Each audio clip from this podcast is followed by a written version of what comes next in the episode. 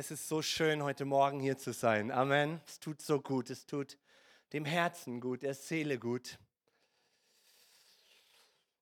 Weil Jesus der Herr ist in dieser chaotischen Welt. Der Anker ist, das Fundament ist, der Fels, auf dem wir stehen können. Und er hat gesagt, wenn die Stürme größer werden, er ist da. Und er will, dass dein Haus, dein Lebenshaus nicht kaputt geht durch Stürme, sondern Bestand hat. Wenn ich, wenn, wenn dir der Auferstandene begegnet, wenn dir der Auferstandene begegnet, dann verändert das alles in deinem Leben. Eines der bedeutendsten Inhalte aller Berichte im Neuen Testament, und es gibt ja viele über die Auferstehung von Jesus, ist, ein ganz bemerkenswertes Ding, was da stattfindet, dass Jesus nach seiner Auferstehung Menschen wieder begegnet. Weißt du, Gott hätte das ja auch anders lösen können. Jesus stirbt am Kreuz und dann kommen die Engel und sagen, macht euch keine Sorgen, er ist auferstanden, glaubt einfach nur. Aber das Bemerkenswerte ist, dass Jesus Menschen erschienen ist bis in unsere heutige Zeit. Am Sonntagmorgen ganz frisch, so fast im Stillen, begegnet er den Frauen, die mit ihm unterwegs waren. Und dann den zwei Jüngern auf dem Weg nach Emmaus. Den ängstlichen Jüngern im Wohnzimmer. Geht durch die Tür, braucht nicht mal geöffnet bekommen. Petrus mit seinen Freunden am Fisch, im Fischen, er begegnet ihm. Paulus begründet circa 20 Jahre später nach dem Auferstehen von Jesus in seinem Brief an die Korinther Gemeinde seine Überzeugung der Auferstehung damit, dass er sagt, Jesus ist 500 Männern. Frauen waren dabei, aber die zählten damals nicht als Zeugen. 500 Männern erschienen auf einmal. Auf einmal. Und dann sagt er, viele von denen, die ihm erschienen, die, die, die, denen er erschienen ist, leben heute noch. Wow, was hat er für ein Glück gehabt, solchen Leuten zu begegnen, die Jesus gesehen haben. Und dann zieht es sich durch die Apostelgeschichte weiter und weiter und weiter. Johannes auf Patmos ist dann 60 Jahre später auch einer, dem Jesus noch einmal erschien. Und weiter geht's, quer durch die Kirchengeschichte. In den letzten 10, 15 Jahren haben wir dramatische Berichte gehört von Muslimen, denen Jesus erschienen ist und sie dann aufgrund dieser Offenbarung geglaubt haben. Und zuletzt den Milliarden von Menschen, solchen wie dich und mich, die im Herzen eine eigene Offenbarung bekommen haben. War das nicht so? Ist das nicht so? Auf ganz andere Art und Weise. Kaum einer erzählt, wie Jesus in Lichtgestalt auf deinem Sofa gesessen hat, aber eine Offenbarung im Herzen erlebt. Und Jesus geht uns auf in ganz unterschiedlicher Weise und begegnet uns. Mir ist für diese Predigt heute Morgen der Wochenspruch für die kommende Woche aus der Losung so ins Herz gegangen, dass ich diesen Text einmal mit euch betrachten möchte aus der Offenbarung Kapitel 1. Ich habe mein, mein, mein, meiner Frau gesagt, äh, ich predige heute Morgen aus der Offenbarung. Sagt sie, wir haben Ostern, weißt du das? Ja, weiß ich. Ich weiß nicht, ob du vielleicht wie ich das so noch gar nicht gesehen hast. Hier treffen wir auf einen Mann, dem Jesus nach der Auferstehung erschienen ist.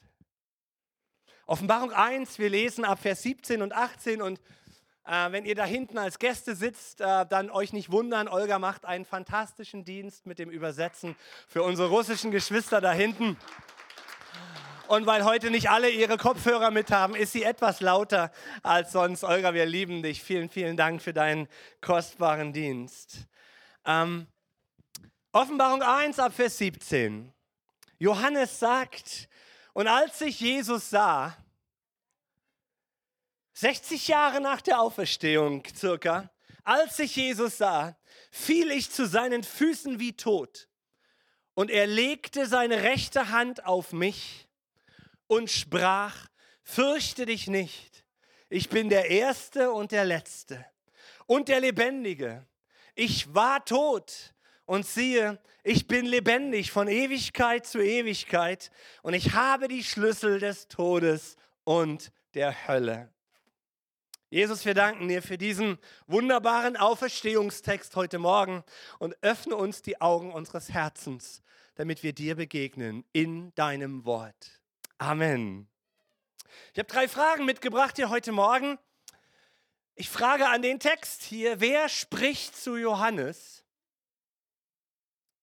Zu wem spricht Jesus? Und was sagt er denn zu uns? Wer spricht denn hier zu Johannes? Was erkennen wir denn aus dem Text? Im Theologiestudium habe ich gelernt, dass die Bibel sich selbst auslegt. Und so suchen wir immer Belege in der Bibel für die Aussagen der Bibel. Wer spricht denn hier zu Johannes? Entdeckst du das in diesen Versen? Als ich ihn sah, fiel ich zu seinen Füßen wie tot, und er legte seine Hand auf mich und sprach, fürchte dich nicht, ich bin der Erste und der Letzte und der Lebendige. Ich war tot und siehe, ich bin lebendig von Ewigkeit zu Ewigkeit. Zuerst, es spricht Jesus, der von sich sagt, ich bin der Erste und ich bin der Letzte.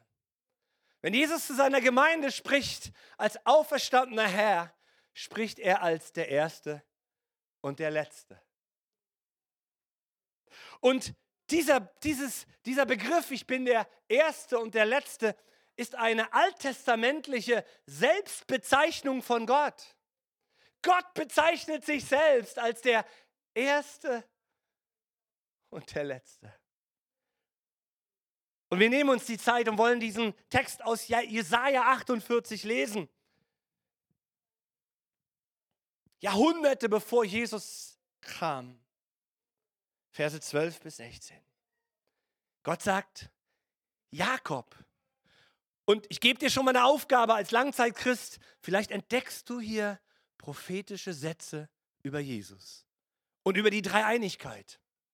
Hm, okay. Jakob, sagt Gott, also Israel, höre auf mich. Höre mich, Israel, den ich berief. Ich bin es, der Erste und auch der Letzte. Mit meiner Hand habe ich die Erde gegründet, mit meiner Rechten den Himmel ausgespannt. Ich rief ihnen zu, schon standen sie da. Kommt alle her und hört, wer von den Göttern hat so etwas jemals gesagt? Der, den Jahwe liebt, aha, vollstreckt seinen Willen an Babylon. Die Chaldäer spüren seine Macht. Ich selbst, ich habe es gesagt und ich habe ihn gerufen. Ich ließ ihn, darf ich schon verraten, Jesus, kommen, damit sein Vorhaben gelingt. Halleluja. Aber jetzt kommt.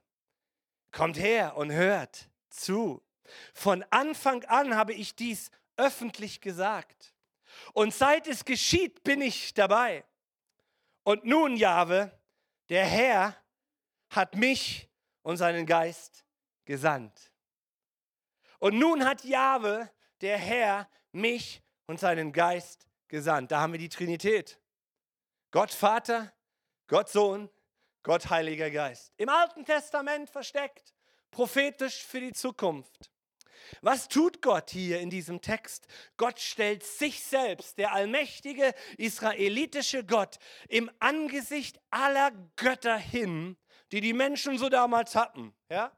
Alle möglichen Götter. Geh mal ins Pergamon-Museum, spannend, wenn du dort die Götter findest, 15 Zentimeter groß, so ein kleiner Taschengott, so niedlich. Hatten sie alle, hatten sie alle. Aber es sind auch die Philosophien dieser Welt, unsere Götter. Und die Weltanschauungen bis in unsere heutige Zeit hinein. Und Gott stellt sich hin angesichts aller Götter dieser Zeit und der, der gesamten Menschheit und sagt erstens, ich bin der Schöpfer. Und ich bin der Erhalter dieses Weltalls. Es sind nicht wir, es ist nicht Greta, es ist nicht Friday for Future, die uns rettet. Es ist der allmächtige Gott, der die Welt in seiner Hand hält. Und Gott sagt, ich bin der Lenker der Geschichte. Es passiert nichts in dieser Welt, was ich nicht zulasse. Und ich bin der Gott der Prophetie. Und ich sage Dinge im Voraus, die geschehen werden. Und er sagt, wo gibt es einen Gott? Wo, wo ist noch einer, der so macht, so ist wie ich, der das so macht wie ich? Und er kündigt hier an, wen wir erheben, wen er erheben wird, wen er lieben wird, Kyros. Und das ist das Bild für Jesus. Und Gott sagt, ich bin der Erste und der Letzte. Jetzt können wir das anhand von Jesus einmal prüfen und stellen fest, ja, Jesus ist der Erste. Markus hat es am Karfreitag gepredigt, der in Vorleistung gegangen ist mit Liebe. Der sein Leben zuerst hingegeben hat.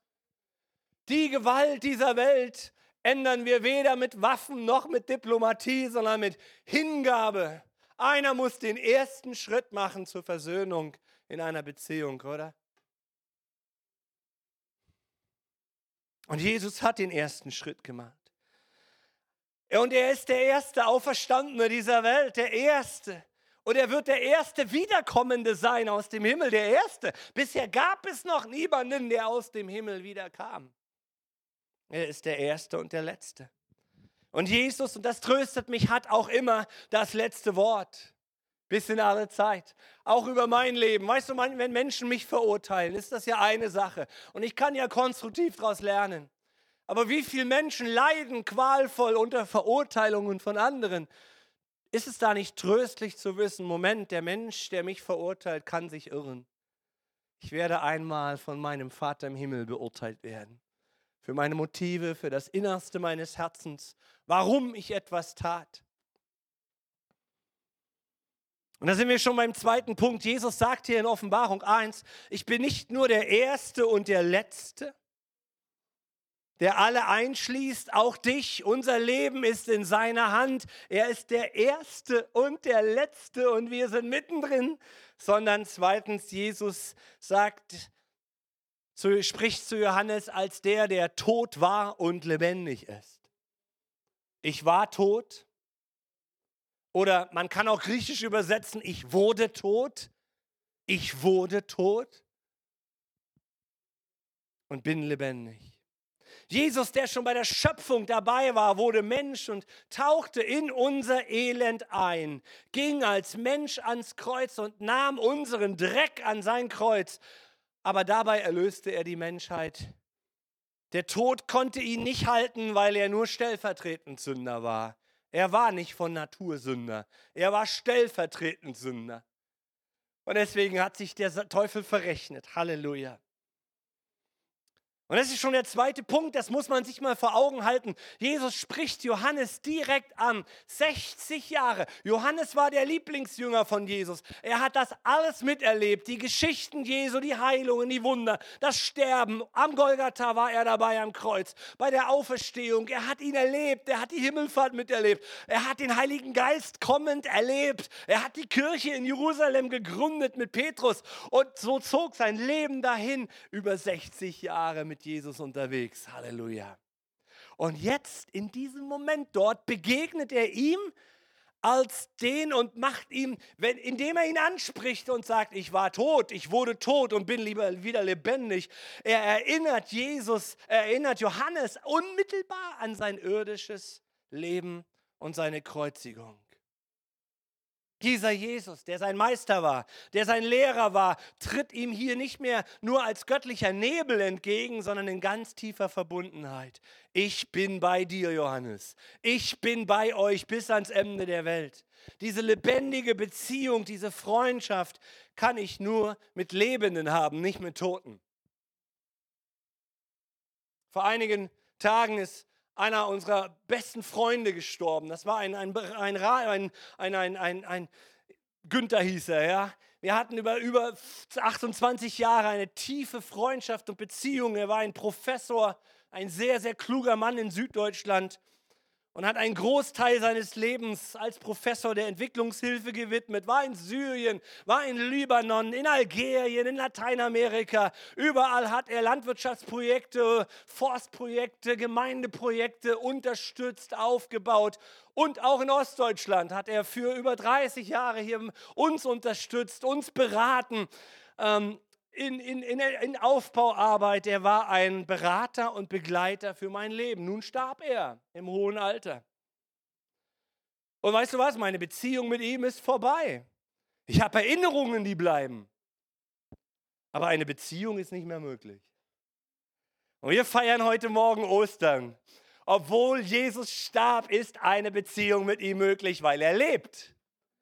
Irgendjemand da? Danke für euer Amen. Er lebt, er ist da. Weißt du, wenn du nur in den Schriften, in den schriftlichen Bibelberichten Jesus von damals suchst, als historisch wirst du ihn nie finden. Ich habe Theologen, Kollegen, die ihn niemals gefunden haben bis heute, weil sie ihn nur historisch suchen.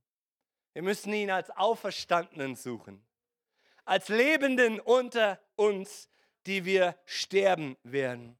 Du kannst Jesus nur als einen von heute suchen und finden. Und dann wird er dir immer wieder neu, jeden Tag begegnen, weil er lebt. Und drittens sagt Jesus, ich spreche zu dir, Johannes, als, als Jesus, der von Ewigkeit zu Ewigkeit lebendig ist.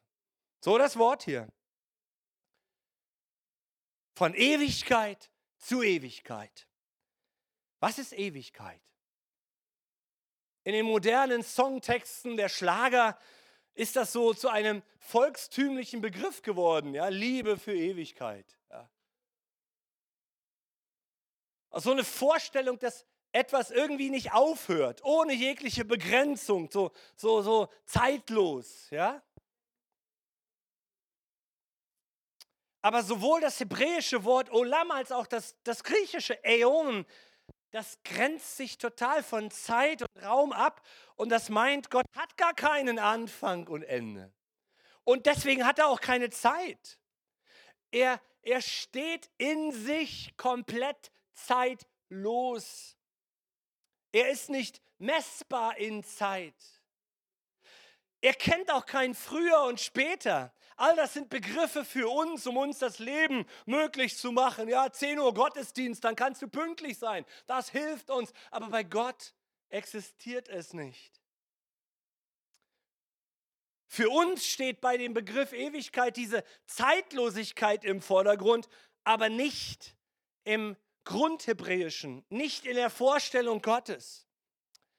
Abraham, da heißt es dann, als Abraham die Konflikte hinter sich hatte und Gott ihn segnete, pflanzte er in Beersheba eine, eine, einen Baum, baute ihm einen Altar und rief dort den Namen des Herrn, des ewigen Gottes an. Mose später bekommt Gottes Namen gesagt. Ihr kennt ihn. Wie nennt Gott sich? Ich bin, der ich bin.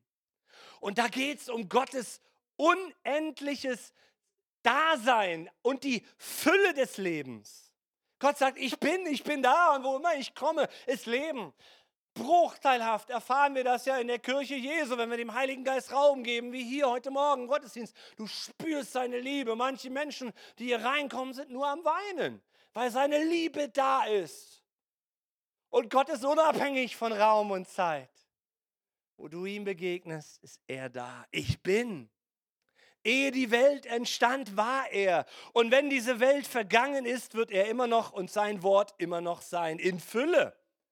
Paulus sagt dann einmal im Römerbrief, dass Gott uns in Jesus zu seiner Fülle gebracht hat.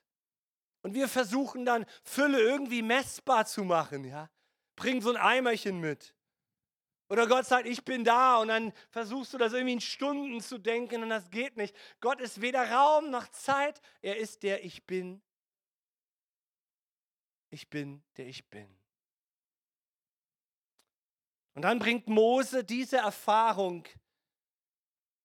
Gott sagt zu ihm, ich bin, der ich bin, in Psalm 90 im Gebet auf den Punkt.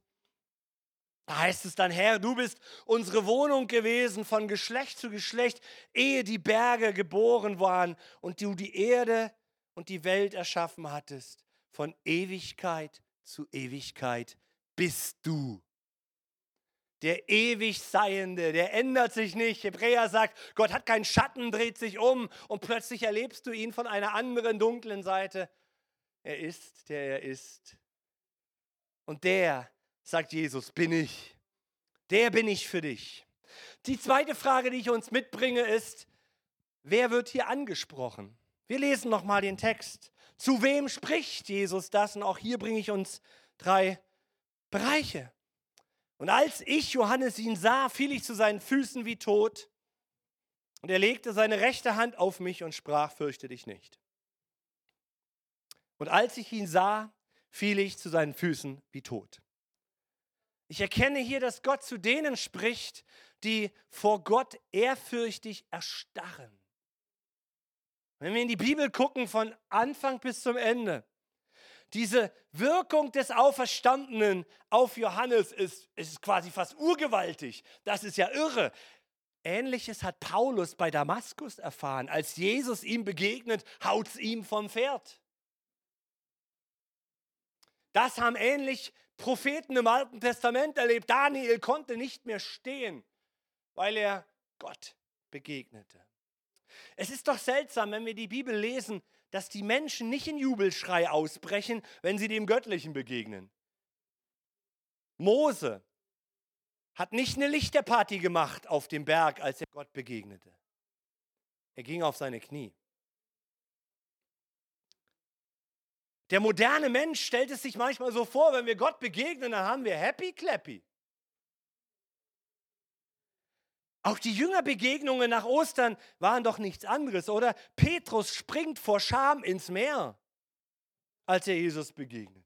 Der ungläubige Thomas, als er ihn dann wirklich sah, fällt auf seine Knie und sagt, oh Herr, oh mein Gott. Oder?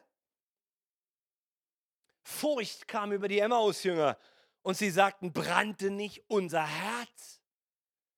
Die haben da nicht die Lichtmaschine und Nebelmaschine angemacht und gesagt, wow, wir, wir haben Gott, sind Gott begegnet.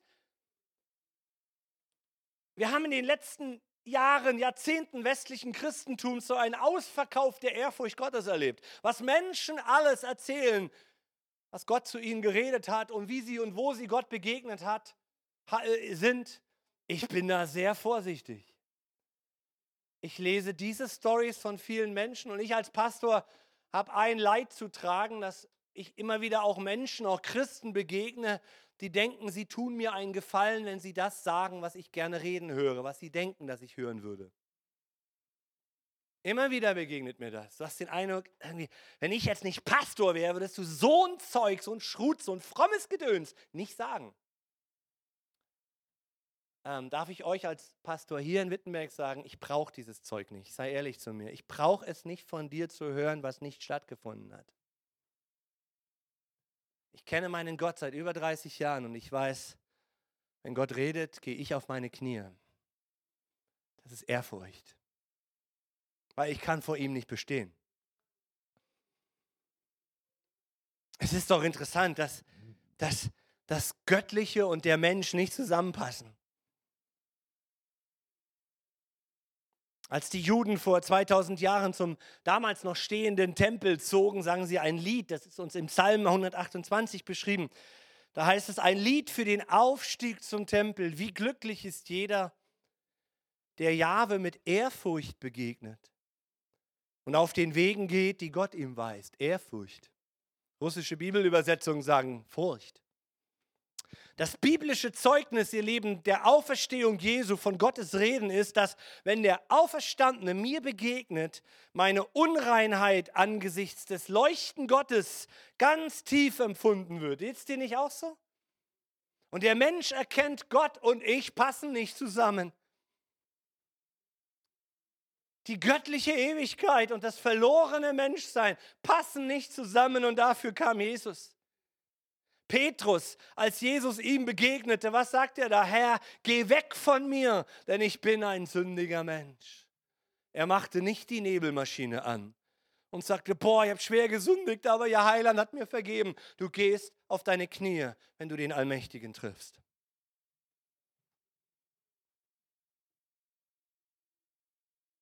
Und doch ist beides da, oder? In uns. Dieses Erschrecken, aber auch das Hingezogensein wegen dieser Gnade und das sich aufmachen, ihn anzubeten. Ich will ihn finden. Ich will versöhnt sein mit ihm. Das hat Gott in uns hineingelegt. Und da wachen die Augen der Apostel auf, wenn sie über das Thema Gnade sprechen. Gnade angesichts dieser Ehrfurcht vor Gott bewirkt Heiligung in unserem Leben. Und Johannes betont ja hier, dass er ihn wirklich sah. Und er beschreibt ihn in den Versen vorher, die wir nicht gelesen haben, das, das, das Wesen von Jesus, dem Auferstandenen. Lohnt sich zu lesen heute Nachmittag, Offenbarung 1. In der Regel leben wir ja als heute in 22 als seine Kinder in wesentlich abgeschwächteren Dimensionen, denn es bleibt das Unsichtbare für uns verborgen. Aber Jesus spricht uns deshalb an, trotzdem an. Und er spricht diejenigen an, die in Ehrfurcht und Respekt vor ihm leben. Aber zweitens, ich erkenne in diesem Text, und da müssen wir ein bisschen tiefer schürfen, auch, dass Jesus diejenigen anspricht, die für Gott verfolgt sind, verfolgt werden. Johannes steht für eine Zeitepoche der ersten Christen so um 95 nach Christus. Römisches Imperium. Und da gab es noch einige, die Jesus leibhaftig erlebt haben, auch er. Es ist jetzt über 60 Jahre her in seinem Leben, als er Kreuzigung und Auferstehung erlebt hat. Und viele sind in diesen ersten 65 Jahren Gemeinde Jesu geworden auf dieser damaligen Erde im römischen Reich sind zu Christus gekommen, Gemeinden sind gegründet worden, Paulus ist unterwegs gewesen. Und als Jesus ihm begegnet war, sowohl Paulus tot, Petrus war tot, die gesamte Riege der Apostel war tot, er blieb als einziger übrig. Und die meisten der Christen, äh, der Apostel sind verfolgt worden, sind ermordet worden. Und während dieser Zeit, ich weiß, es, man sieht es hier kaum, aber im Livestream vielleicht ein bisschen besser, hat man versucht, das zu skizzieren. Da waren die Kaiser und es gab unterschiedliche Kaiser. Manche waren kluge Kaiser und haben Christenverfolgung dann auch immer wieder entgegengewirkt, wie Tiberius oder Claudius oder Vespasian. Aber dann gab es immer wieder diese Kurven nach unten wo, wo, wo, wo dann ein, ein Caligula, zum Glück starb er, bevor er die Christenverfolgung richtig fertig machen konnte. Aber dann Nero, 54 nach Christus. Ja, zwölf Jahre lang starke Christenverfolgung, aber der Gipfel, der Gipfel war bei Domitian 81 bis 96 und das traf genau die Zeit, wo Johannes lebte. Und Jesus spricht ihn und seine Gemeinde an, mitten in der Verfolgung mitten in der Trübsal, mitten in der Bedrängnis. Verse vorher schreibt er noch, ihr Lieben, die ihr das lest, ich fühle ja mit die Bedrängnis, in der wir sind. Domitian, einer der grausamsten Kaiser, die die Welt gesehen hat. Und da begegnet Jesus und spricht die Verfolgten an. Er spricht die Verfolgten an. Er spricht die Geflüchteten an. Er spricht die Bedrängsalten an. Halleluja. Um sie mit seinem Wort zu stärken. Und das bringt mich zu dem dritten Gedanken. Jesus spricht diejenigen an, die schon sehr lange an Jesus festgehalten haben. Sehr lange. Johannes, über 60 Jahre mit Jesus unterwegs. Wie viele sind schon 30 Jahre mit Jesus unterwegs? Ja? Wie viele 40, 50 Jahre mit Christus unterwegs? Du hast eine lange Wegstrecke, up und downs. Und wir hier in Europa, in der westlichen Welt, leben auf Gottes verlorenem Kontinent. Alle anderen Kontinente erlebten Erweckung bis jetzt. Uns steht hoffentlich möglicherweise eine der größten europäischen Erweckungen bevor, die wir gesehen haben. Möglicherweise, hoffentlich. Lass uns dafür beten, lass uns dafür glauben. Aber hey, was hast du für Auf- und Abgänge, für, für materialistische Gedankengebäude? Menschen, die sagen, ich bin christlich aufgewachsen, aber lass mich damit in Ruhe. Unterwegs können wir Glauben verlieren, Schicksalsschläge, die in unser Leben treffen und es wackelt am religiösen Gerüst mit Jesus. Deswegen sagt die Bibel, schaut auf die, die bis zum Ende durchgehalten haben. Aber das sind die, die hier unter dem Wort von Jesus sitzen. Jesus spricht sie an. Johannes war der Lieblingsjünger von Jesus. Und Jesus begegnet ihm als einen alten Mann, 60 Jahre später, und sagt, ich bin, der ich bin.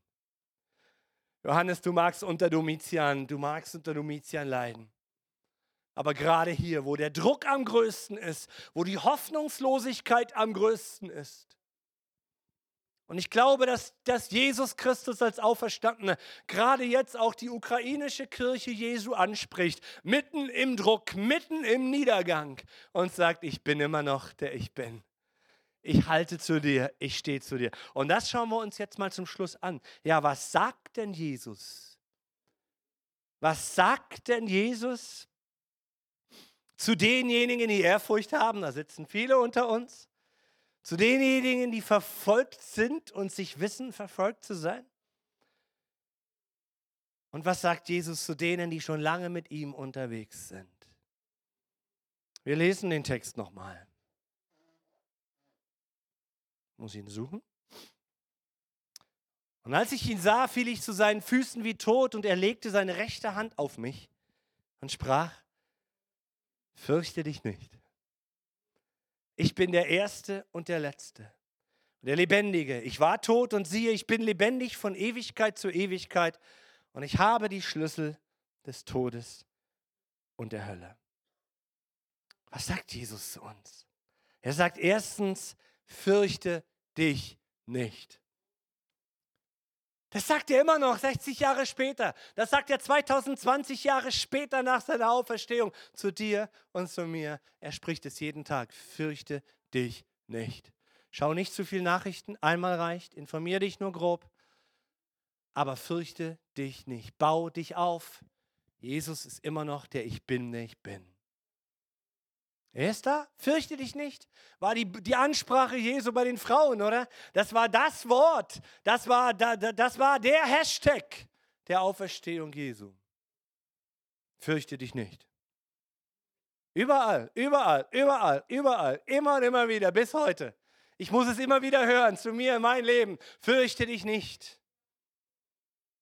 Die Pforten der Hölle werden dich nicht überwältigen, weil du Ehrfurcht vor Gott hast weil du in einem Leben bist, was vielleicht sich wie verfolgt anfühlt. Und weil du sagst, meine Güte, ich bin jetzt schon lange, so lange mit Jesus unterwegs. Es ist so schwer geworden, so hart, so trocken. Jesus spricht da mitten rein und sagt, ich kann in deiner Wüste Oasen schaffen. Einen Weg machen, wo keiner ist. Fürchte dich nicht, sagt Jesus. Und zweitens, er sagt, ich bin für dich da.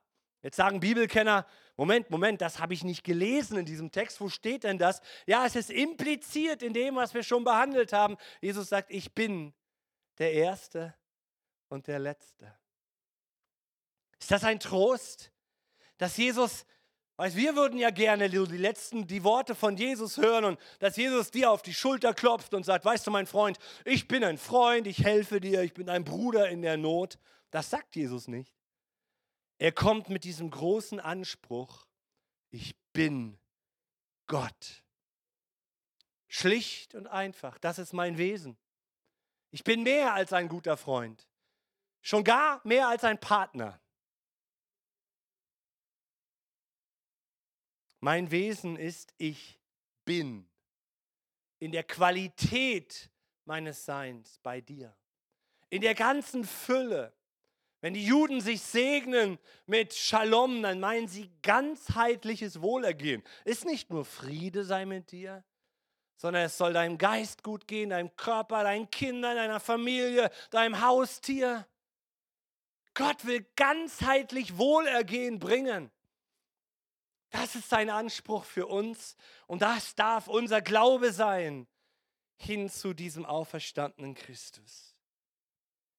Ich bin der ich bin, spricht Jesus und ist da bei denen, die Ehrfurcht vor Gott haben, die verfolgt werden und die schon lange unterwegs sind mit ihm. Fürchte dich nicht, ich bin bei dir. Morgen, wenn du wieder zur Arbeit gehst oder übermorgen. Wenn dein Leben nicht ganz so verläuft, wie du es brauchst. Dieser Glaube versetzt Berge.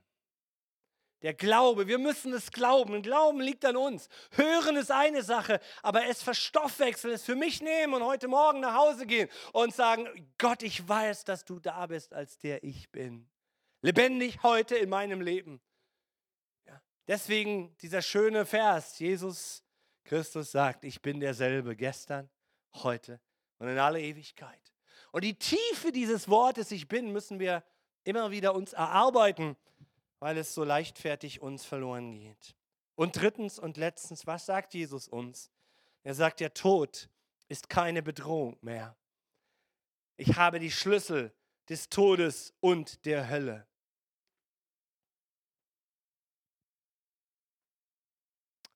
Dieser, dass der Tod keine Bedrohung mehr hat, das ist uns Lebenden so ja gar nicht wirklich praktisch klar.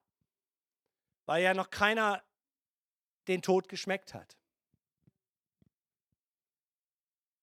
Ich habe Lebensumstände mitbekommen von Menschen, die sich entschieden haben, gegen Gottes Wort zu arbeiten. Zerstörung, Katastrophen. Jetzt sprechen Menschen davon, durch Kharkov oder Odessa zu laufen und sagen, es ist die Hölle. Und das, was von dem Jesus spricht, das ist noch potenziert schlimmer als alles, was du für dich in deinem Leben an Hölle erfahren hast. Jesus sagt einmal in Lukas Kapitel 12, er sagt, fürchtet nicht die Menschen, die euch dieses irdische Leben nehmen können. Ja, das ist schlimm. Aber fürchtet vielmehr den, der die Macht hat, die Menschen in die Hölle zu werfen. Ein ganz ernstes Wort von Jesus. Das können wir zu Lebzeiten ganz schnell wegdrücken. Ja, wird mir schon nicht passieren. So denken wir ja immer, ich komme schon durch. Jesus hebt den Finger und sagt, Freunde, es ist schlimm, wenn Menschen gemordet werden. Aber es gibt etwas Schlimmeres, dass du ohne Jesus diesen Punkt überlebst in die Ewigkeit. Und hier ist Hölle nicht Schmoren in der Bratpfanne oder die Bilder aus dem Mittelalter. Es ist schlichtweg Dunkelheit. Ohne Kontakt zum Leben. Forever. Und Jesus sagt, das ist wesentlich schlimmer als alles, was wir erleben auf dieser Welt. Und so die letzten zweieinhalb Jahre, ja, haben wir doch, sind wir doch gewackelt worden an unseren Fundamenten von Gesundheit, von bloß nicht ich, Corona. Mein Leben ist so wertvoll. Ja, es ist wertvoll. Aber manchmal habe ich so den Eindruck, wir taten und wir tun, als würden wir ewig leben was nicht passiert. Wir werden alle sterben. Aber Jesus sagt, ich habe den Schlüssel des Todes und der Hölle.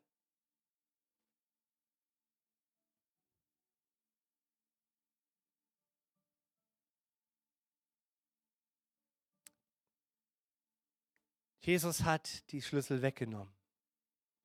Dem, der dein Leben in die Dunkelheit bringen will. Jesus hat den Schlüssel weggeworfen. Nee, er hat ihn nicht weggeworfen. Er hat ihn in der Hand. Weil sonst würde sich ja wieder einer einholen vielleicht. Ist ja kein Spiel, oder? Nimm dir nicht das Leben. Bete für Menschen, bete für, dafür, dass du Menschen findest, die in großen inneren Nöten sind, dass du ihnen helfen kannst. Es gibt eine Hoffnung. Der Auferstandene hat den Tod besiegt. Das geht nicht in mein Hirn. Das kann ich nicht fassen, auch nicht als Pastor. Ich kann es nur glauben und ich bin begeistert darüber, dass ich keine Angst haben muss. Die nächste Stufe ist jetzt, viele Menschen haben und werden Angst haben, dass die Atomraketen fliegen. Keiner weiß es. Ob wir noch genug zu essen haben in 23. Keiner weiß es. Und wir alle entscheiden uns zwangsläufig für Angst oder für ich bin, der ich bin? Wer Jesus hat, hat das Leben. Das ist die Hoffnung der Kirche Jesu. Das ist unser Auftrag, es in Wittenberg, in Dessau, überall, wo wir leben, den Menschen jetzt zu sagen. Unsere ukrainischen Flüchtlinge in den Flüchtlingsheimen in die Arme zu nehmen und zu sagen, Jesus ist die Hoffnung. Und ihnen, sie zu Jesus zu führen. Lass uns zusammen beten. Heute Morgen haben wir drei Fragen gestellt. Die erste Frage ist, wer spricht zu Johannes? Und Jesus sagt, ich bin der Erste und der Letzte. Ich bin der, der von Ewigkeit zu Ewigkeit die Fülle des Lebens hat. Und ich war, ich wurde tot. Ich habe den Tod geschmeckt, aber jetzt bin ich lebendig. Und wer zu mir kommt, sagt Jesus, wird auch leben wie ich in alle Ewigkeit. Wir werden nicht der Letzte und der Erste, aber wir leben von Ewigkeit zu Ewigkeit in der Fülle des Lebens. Deswegen ist es ja nicht vorstellbar, dass der Himmel langweilig ist. Es ist der wunderbarste Ort, mit Jesus zu leben. Und dann spricht er dich an. Dich, der du Ehrfurcht im Herzen hast. Vater, wir wollen dich bitten, dass wir immer wieder zurückgeführt werden zu dieser ehrfürchtigen ersten Liebe. Dass unser Herz heiß ist für dich. Dass wir deinem Wort folgen, Gott. Dass wir dich an erster Stelle setzen in unserem Leben. Und dass wir dich im Glauben als den wahrnehmen, der du bist, dass wir dich nicht in eine Box packen, nicht begrenzen, sondern als den, der ist in seiner ganzen Fülle für unser Leben heute sehen, dir glauben, so in unseren Gebeten, unseren Bitten zu dir kommen, du bist da. Du beschützt uns. Du beschützt unsere Familien.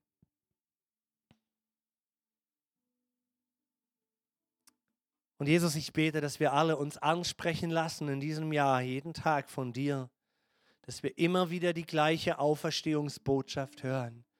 Fürchte dich nicht. Und dass wir sie umsetzen, unser Leben, dass wir furchtloser leben. Denn der Täter des Wortes, wie Jakobus es sagt, der ist der Glückliche, nicht nur der Hörer. Schaff dieses in uns, Gott, dass dieses Wissen, ich muss mich nicht fürchten, zu einem Lebensstil wird. Und auch was du sagst in Matthäus 28, ich bin bei euch alle Tage bis ans Ende dieser Welt, dass das Lebenswirklichkeit wird in uns, Jesus. Und auch das Dritte, dass wir uns vor nichts und niemandem fürchten, der uns den Tod bringen will. Weder vor Krieg, noch vor Krankheiten, vor Epidemien, weil wir ja wissen, Jesus, vielleicht müssen wir hier sterben, vielleicht kommt ja auch die Entrückung, wir wissen es nicht. Aber was immer kommt, wir werden mit dir leben, weil du auferstanden bist von den Toten.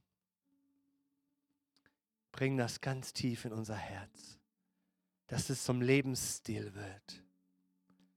Ich fürchte mich nicht, bin trotzdem clever und wachsam, weise und klug, aber ich fürchte mich nicht. Und ich bete hier heute Morgen noch für Menschen, Herr, auch im Livestream, dass du sie erlöst von diesem Würgegriff der Panik und der Ängste. Dass wo Menschen so extrem unter Ängsten leiden, dass du sie befreist, gerade jetzt hier während des Gebetes, in der Kraft deiner Auferstehung. Weil wie Johannes sagt, in deiner Liebe ist keine Angst. Und dass du diese Geschwister, diese Menschen mit Liebe füllst, Gott, mit Vertrauen zu dir.